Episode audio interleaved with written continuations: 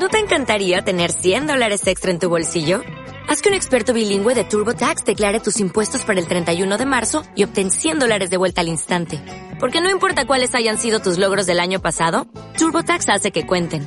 Obtén 100 dólares de vuelta y tus impuestos con 100% de precisión. Solo con Intuit TurboTax. Debes declarar para el 31 de marzo. Crédito solo aplicable al costo de la presentación federal con TurboTax Full Service. Oferta sujeta a cambios o cancelación en cualquier momento. Hola y bienvenido a Quantum Babylon, inducido con vosotros, amable Gago.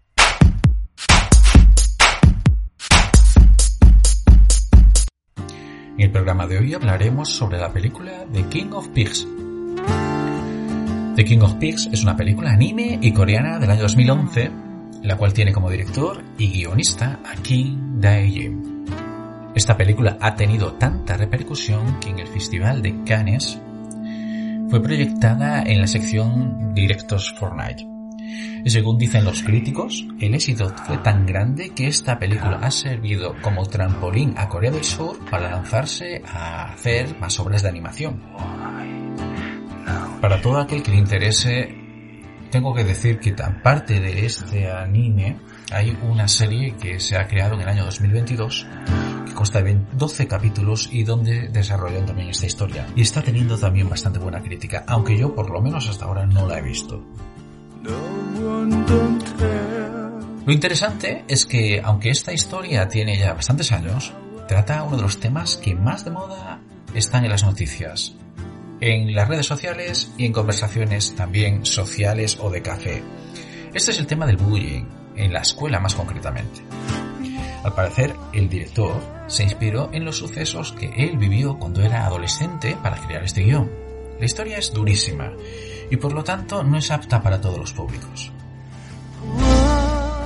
La cinta comienza presentándonos a los dos personajes principales del film, Kyung Min y Yeon Suk, que luego de unos años sin verse se encuentran y hablan de su evolución, de cómo le ha ido la vida luego de que han dejado secundaria. Y por otro lado comienzan a recordar parte de su pasado, cuando ellos iban al colegio, cuando a ellos le hacían bullying y siendo considerados unos débiles como los demás o unos enanos. Y desde este punto en la cinta nos invitan a hacer un flashback y ver cómo fue su periodo escolar en aquellos momentos y lo que habían vivido en la adolescencia para luego entender cómo han llegado a dónde han llegado. Reconozco que no sé muy bien cómo funcionan los colegios en Corea, ni cómo se organizan, ni siquiera sé muy bien cómo se hace allí la criba curricular para unificar grupos de estudiantes. Pero lo que nos muestra en la cinta es un grupo de alumnos aventajados, por un lado, con situación económica muy buena, con una presunta inteligencia y aptitudes para el deporte superior a los demás.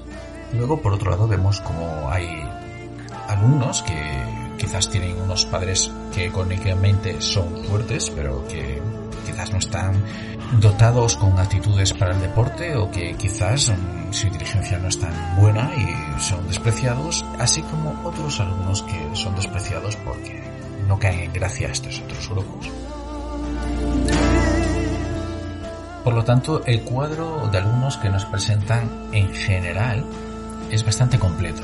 Aparecen niños que, por ejemplo, han cambiado de colegio y necesitan un periodo de adaptación para saber muy bien cómo relacionarse, para saber muy bien cómo relacionarse no solo con los profesores, sino con los alumnos, saber qué alumnos son los mejores, qué alumnos son los peores, con quién no meterse, con quién te puede pegar, etc. Por otro lado, hay otros niños que son repetidores, luego hay buenos y malos estudiantes, en sí, como había dicho, es un grupo heterodoxo bastante grande de alumnos y que en sí con muchas diferencias, claro está, culturales, pero en sí son un grupo de alumnos que podría encajar casi en cualquier lugar de este mundo.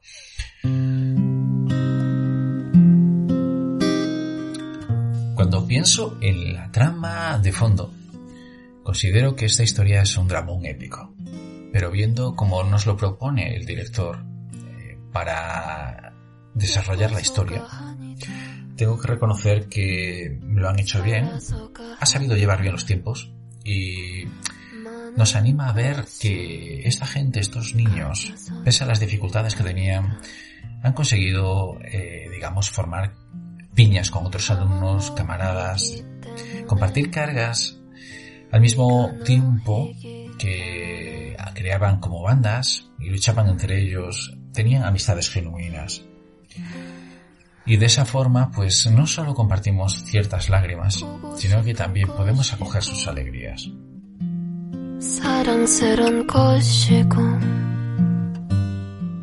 A este respecto, decir que los personajes principales están muy bien desarrollados.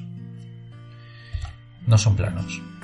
En ellos puedes ver cuáles son sus problemas, sus inquietudes, sus inseguridades y sobre todo sus carencias. Y si hay algo que en esta cinta y en esta historia brilla totalmente por su ausencia es la presencia de los padres. Personalmente creo que es la carencia más grande que se nos muestra aquí.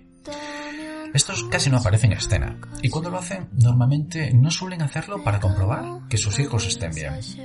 Ni si tienen problemas, ni siquiera para animarlos en sus estudios o en sus tareas. El relato que nos propone es una esencia muy patente de los adultos en la educación de sus hijos.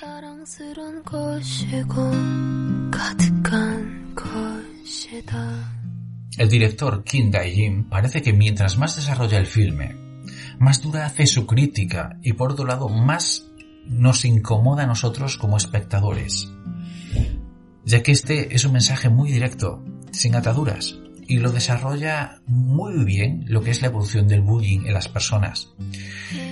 Las consecuencias que este trae y sobre todo algo más serio, la indiferencia de los que viendo y pudiendo hacer algo, miran para otro lado y viven como si nada hubiese ocurrido.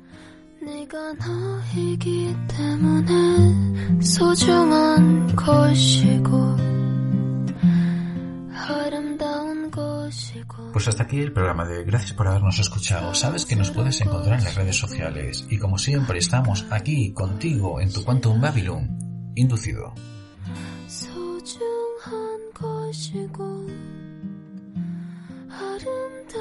것이고